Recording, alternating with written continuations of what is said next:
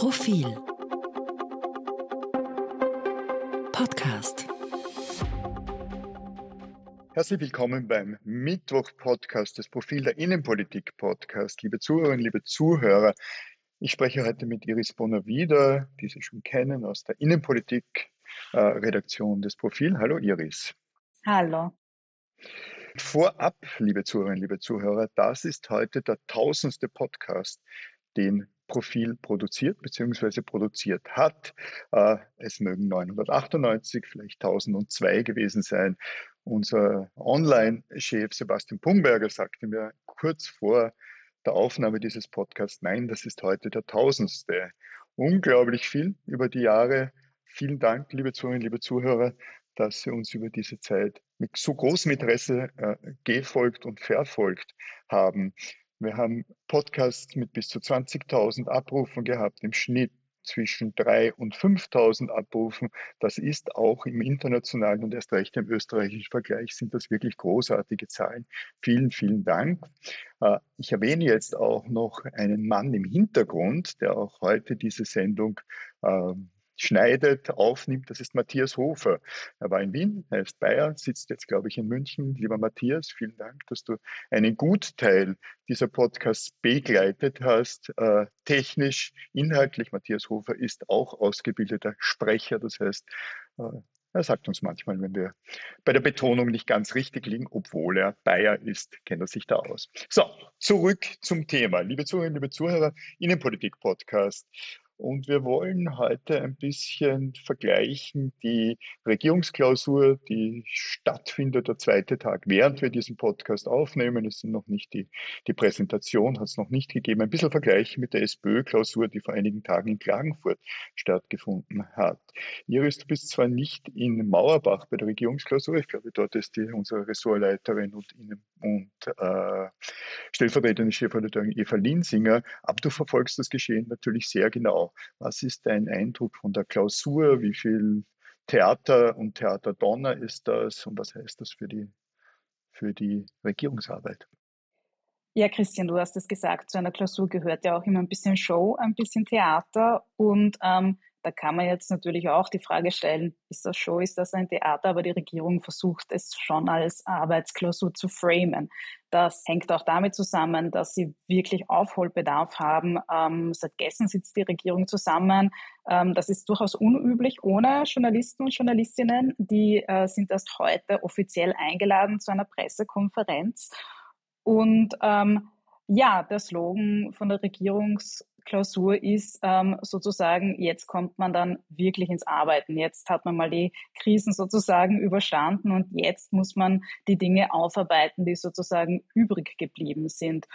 Und ja, es ist ein bisschen eine schwierige Situation für die Regierung, weil selbst wenn sie ähm, am heutigen Mittwoch Dinge präsentieren wie das äh, Antikorruptionsstrafrecht, ähm, müssen sie sich immer auch den Vorwurf gefallen lassen, naja, eigentlich hätten sie das längst bestimmen sollen und äh, beschließen sollen. Also ist es eine schwierige Situation für die Regierung. Also sie wollen quasi ins Tun kommen, aber gleichzeitig ist es eigentlich nicht genug.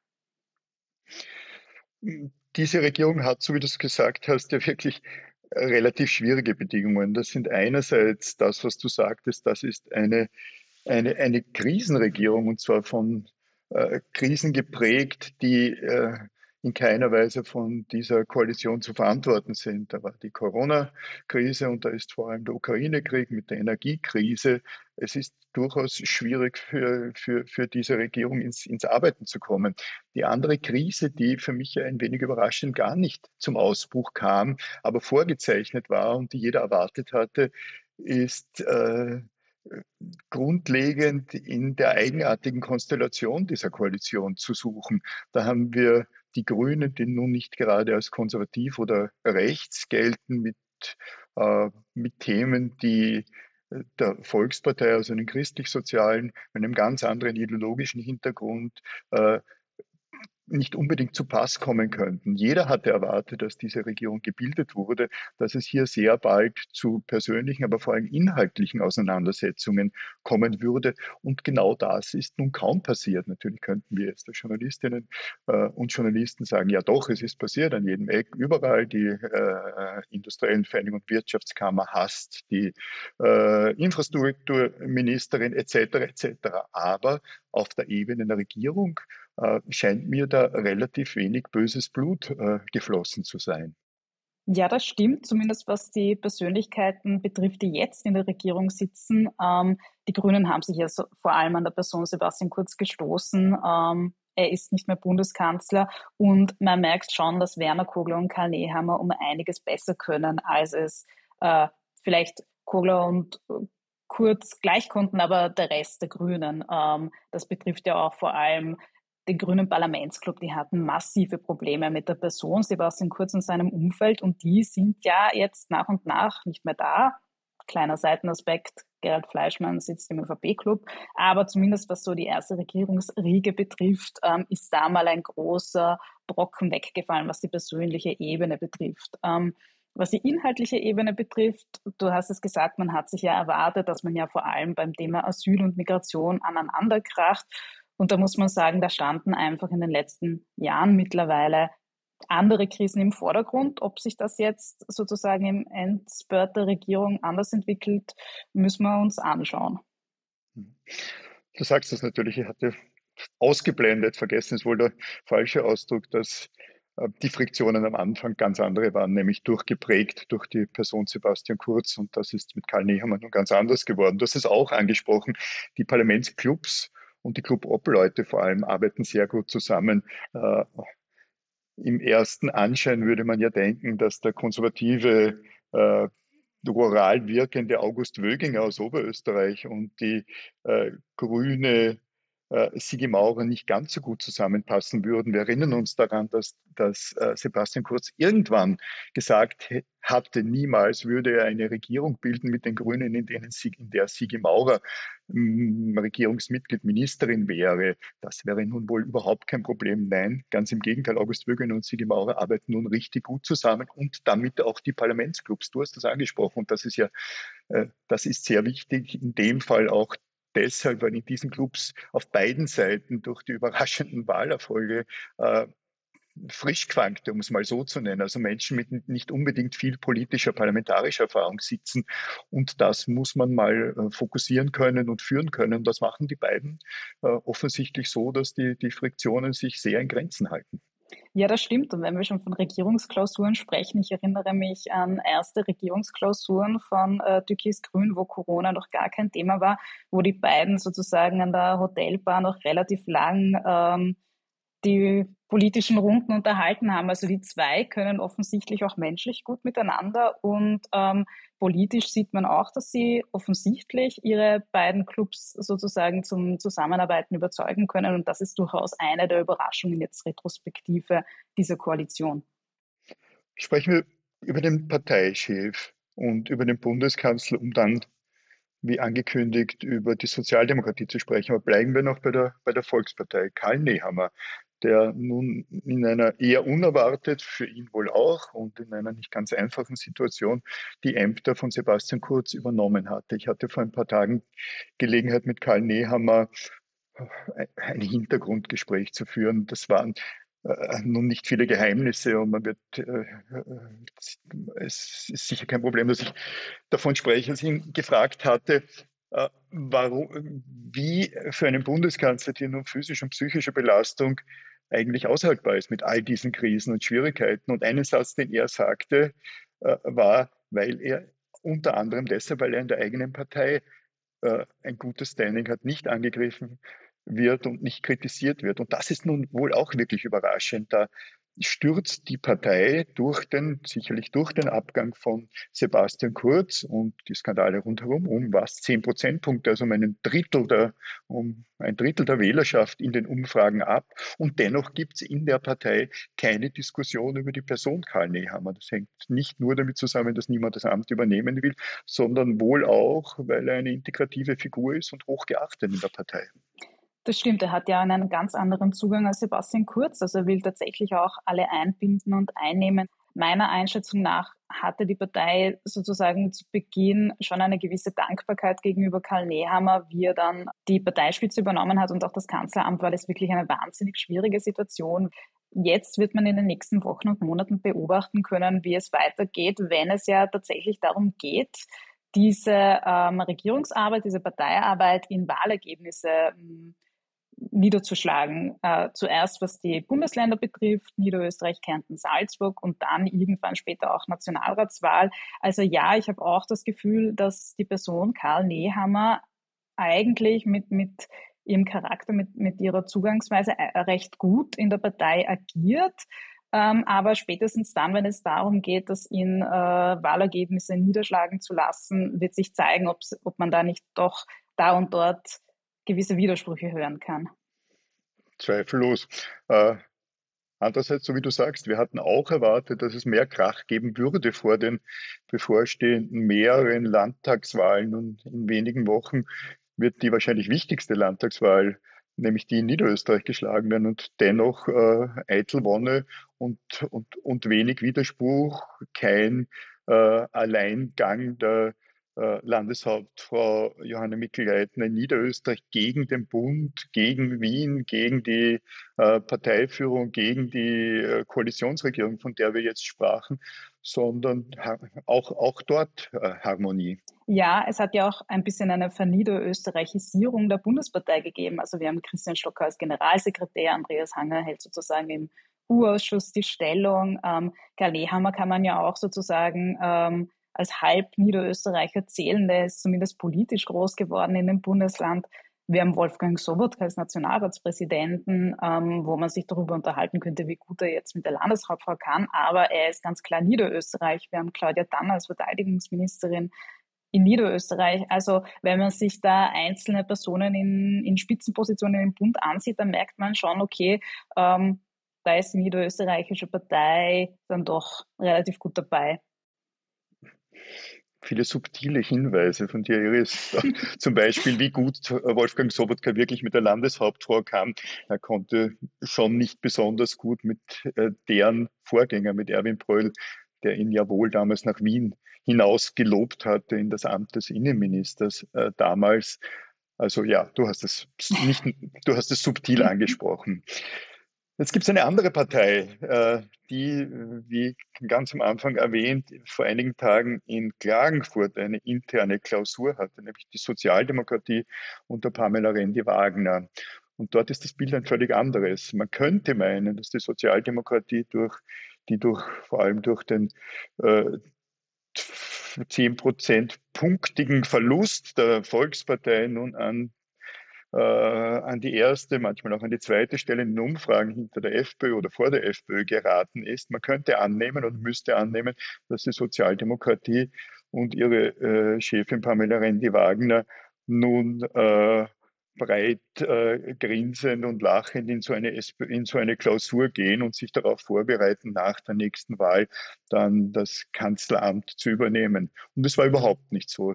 Die Sozialdemokratie äh, irrlichtert inhaltlich äh, durch die Welt und vor allem persönlich. Äh, der große Abwesende in Klagenfurt war der Landeshauptmann von, des Burgenlandes, Doskozil, der ein Quertreiber nicht nur im Hintergrund, sondern auch in jedem äh, Interview ist. Es gab umgekehrt ein interessantes, um es mal so zu nennen, Interview von Pamela Rendi-Wagner für die Zeit im Bild 2, in der sie äh, etwas verkürzt auf die Frage, warum die Sozialdemokratie Schwierigkeiten in den Umfang nicht mehr so gut liegt, schlicht mit dem Wort Doskozil geantwortet hat.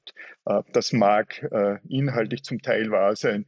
Es war jedenfalls etwas überraschend und taktisch nicht unbedingt das, was man erwarten würde von einer Parteivorsitzenden. Ja, das finde ich auch, weil es ist natürlich immer auch ein Zeichen der Schwäche, wenn eine Parteichefin sozusagen zugeben muss, dass ein Parteimitglied, sei es der Landeshauptmann des Burgenlandes, ähm, dann doch offensichtlich laut ihrer Aussage ähm, die Parteienumfragen so nach unten ziehen kann und dass sie es offensichtlich, man muss sagen, seit Jahren nicht schafft, ähm, zumindest auf eine Linie oder auf einen, ich nenne es jetzt einmal sehr salopp, äh, Waffenstillstand mit Hans-Peter Doskozil zu kommen. Ähm, man erwartet sich eigentlich von einer Parteichefin, dass sie es schafft. Ähm, sie hat es auf mehrere Ebenen probiert. Zuerst sozusagen die Querschüsse zu ignorieren, dann sich mit ihm zu treffen. Jetzt ähm, hat sie ihn dann doch recht frontal ähm, verbal angegriffen, aber es scheint offensichtlich nichts äh, zu bringen. Und natürlich hängt das auch damit zusammen, ein Stück weit, wie die Partei hinter Pamela Rendi-Wagner steht, würden sich tatsächlich alle Parteimitglieder denken, das ist unsere Chefin und die wird die nächste Spitzenkandidatin und wir lassen uns natürlich nicht reinreden, dann glaube ich, würde Hans-Peter Doskozil auch ganz anders auftreten. Also ich glaube, die SPÖ sollte sich schon die Frage stellen, reicht es, ähm, mit dem Finger Richtung dem Burgenland zu zeigen oder müsste man sich nicht überlegen, ähm, wie nachhaltig diese Umfrageerfolge sind, ähm, die sich ja in den letzten Monaten gezeigt haben, aber jetzt offensichtlich ähm, nicht wirklich äh, sich darstellen, weil man mit der FPÖ sich jetzt den ersten Platz bestenfalls teilen muss. Äh, wir kritisieren ja oft zu Recht, dass das Regierungsprogramm äh, von Schwarz und Grün äh, ein, ein Echo aus der Vergangenheit ist und durch unter anderem durch die Krisen, durch Energiekrise, auch ein wenig durch, durch Corona nichts davon mehr den tatsächlichen Umständen entspricht. Das mag ein wenig überzogen sein, aber es stimmt, nichts davon ist wirklich abgestimmt auf die Situation, die sich geopolitisch, aber auch in Österreich stark geändert hat. Äh, erst recht und in noch höherem Ausmaß müsste man das für die Inhalte sagen, für die äh, die Sozialdemokratie steht oder eben nicht steht. Es ist schlicht nicht erkennbar, was das Programm von Pamela Rende-Wagner oder der Sozialdemokratie im weiteren Sinne ist. Äh, Schlaglichter hier und dort, Reaktionen auf das, was die Regierung sagt, äh, Streit über eine äh, Streit oder Stillschweigen, was Flüchtlingspolitik betrifft, da ist einfach gar nichts da.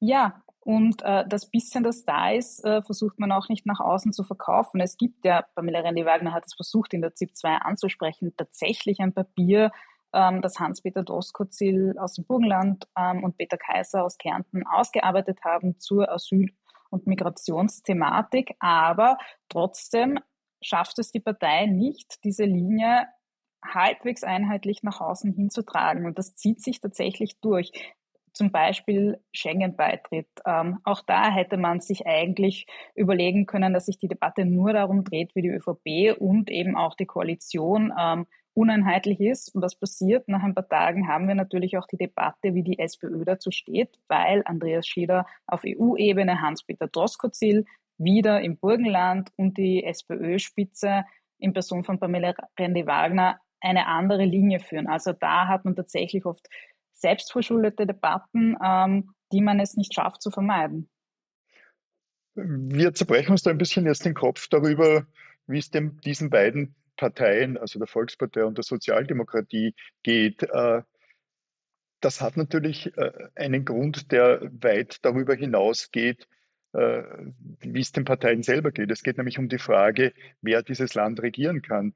Äh, jeder, der ein wenig rechnet, sieht, dass die aktuelle Regierung kaum in den Umfragen und damit wohl auch ähnlich bei den Wahlen kaum über 35 Prozent hinaus käme, also ein Drittel, ein Drittel der Wählerinnen und Wähler hinter sich hat. Äh, wenn wir uns versuchen vorzustellen, wer nach den kommenden Wahlen, den kommenden Nationalratswahlen Österreich regieren wird, es wird schwierig. Eine Ampel da oder dort wird sich kaum ausgehen. Mit der FPÖ wird die Sozialdemokratie wohl doch nicht regieren wollen. Die Volkspartei behauptet, sie würde das nicht tun, jedenfalls nicht unter Herbert Kickel. Wahrscheinlich kann man sich auf beides nicht verlassen. Äh, Im Endeffekt äh, wird, wird das sehr schwierig und die Schwäche dieser beiden staatstragenden Parteien, die Österreich so geprägt haben, seit äh, 1945. Äh, die Schwäche dieser beiden Parteien bedeutet auch Instabilität für das Land, für die, für die, für die Zukunft oder und damit nach einer nächsten Nationalratswahl. Allerdings, das sehe ich auch so. Man merkt ja auch in Umfragen, dass das Vertrauen der Bevölkerung nicht nur in die ÖVP gesunken ist, sondern in allen Parteien. Also sämtliche Parteien ähm, leiden darunter, dass wir diese Korruptionsvorwürfe haben. Und eben, es ist eine wahnsinnig instabile Lage. Ähm, jetzt könnte man sagen, jetzt, wo Sebastian Kurz weg ist, ist zumindest quasi die Option, unter Anführungszeichen große Koalition wieder da. Also SP und ÖVP könnten wieder zusammenarbeiten, vermutlich stand jetzt mal mit einer SPÖ-Kanzlerschaft oder Kanzlerinnenschaft, je nachdem. Ähm, um es jetzt einmal positiv zu framen, ähm, wir leben offensichtlich in politisch wahnsinnig aufregenden Zeiten. Man kann tatsächlich nicht ähm, abschätzen, wie die nächste Koalition ausschauen wird, wann auch immer die nächste Parlaments-Nationalratswahl äh, sein wird. Ähm, es ist tatsächlich sehr, sehr vieles offen und sehr, sehr vieles möglich. Iris Bonavida, vielen herzlichen Dank für das gemeinsame Gespräch. Danke, Christian. Liebe Zuhörerinnen, liebe Zuhörer, ich danke Ihnen, dass Sie uns wieder Ihre Zeit und Ihre Aufmerksamkeit geschenkt haben bei diesem nun tausendsten Podcast vom Profil. Vielen Dank und auf Wiederhören in der kommenden Woche.